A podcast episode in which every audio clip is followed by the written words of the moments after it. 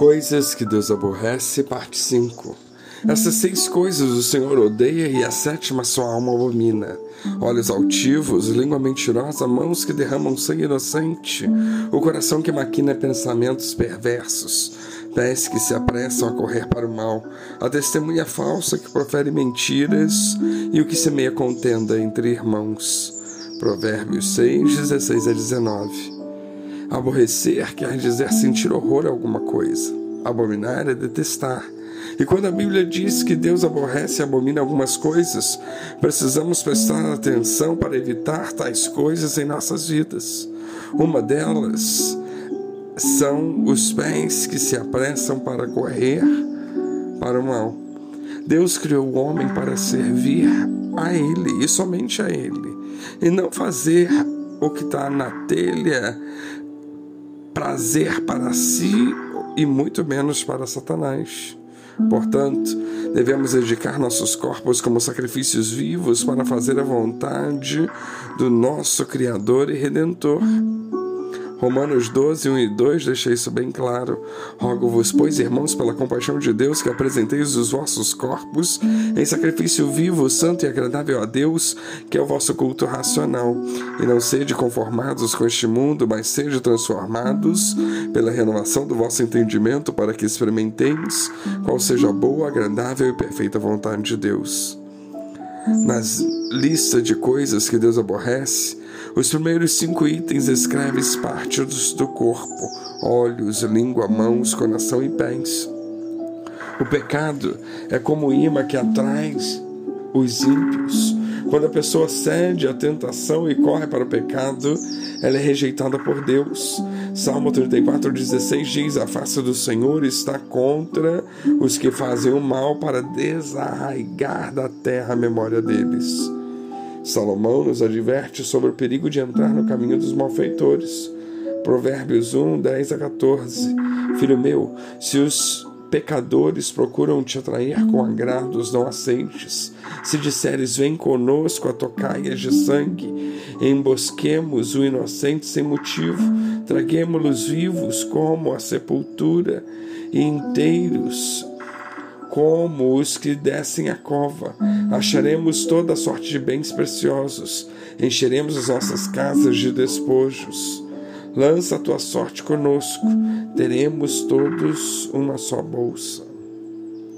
Mas precisamos atentar, na verdade, para os versículos 15 e 16 que dizem: Filho meu, não te ponha a caminho com eles, desvia o teu pé das suas veredas, porque os seus pés correm para o mal e se apressam a derramar sangue.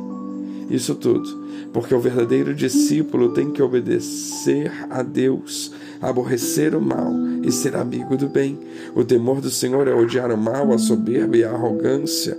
O mau caminho e a boca perversa eu odeio. Provérbios 8:13.